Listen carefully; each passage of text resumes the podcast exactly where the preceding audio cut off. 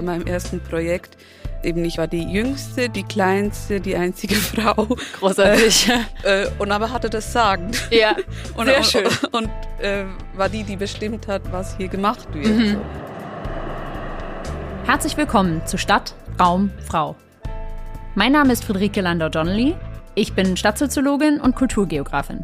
In diesem Podcast geht es um queer-feministische Perspektiven auf Architektur, Stadtplanung und Aktivismus.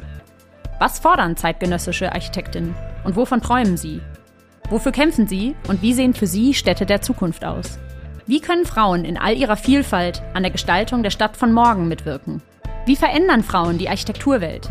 Welche Hürden müssen sie dabei bewältigen und welche neuen Ansätze von Karriere und Solidarität entwickeln sie?